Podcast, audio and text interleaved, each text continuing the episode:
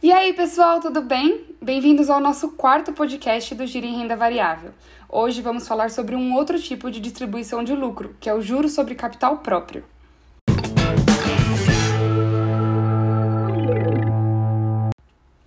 Assim como os dividendos, juros sobre capital próprio também é um provento e uma maneira das empresas de capital aberto distribuírem seus lucros.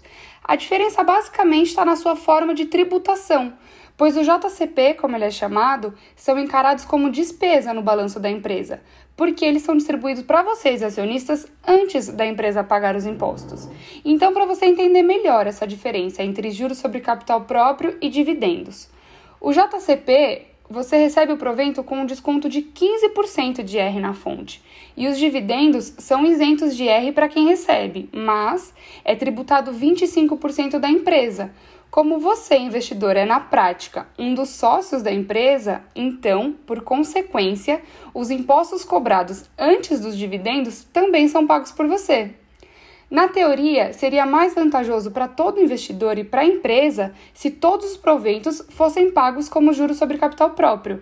Mas isso não dá, porque toda empresa só pode pagar dessa forma até um limite do seu capital social. E esse limite é definido pelo governo, o que diretamente limita o pagamento até determinado valor.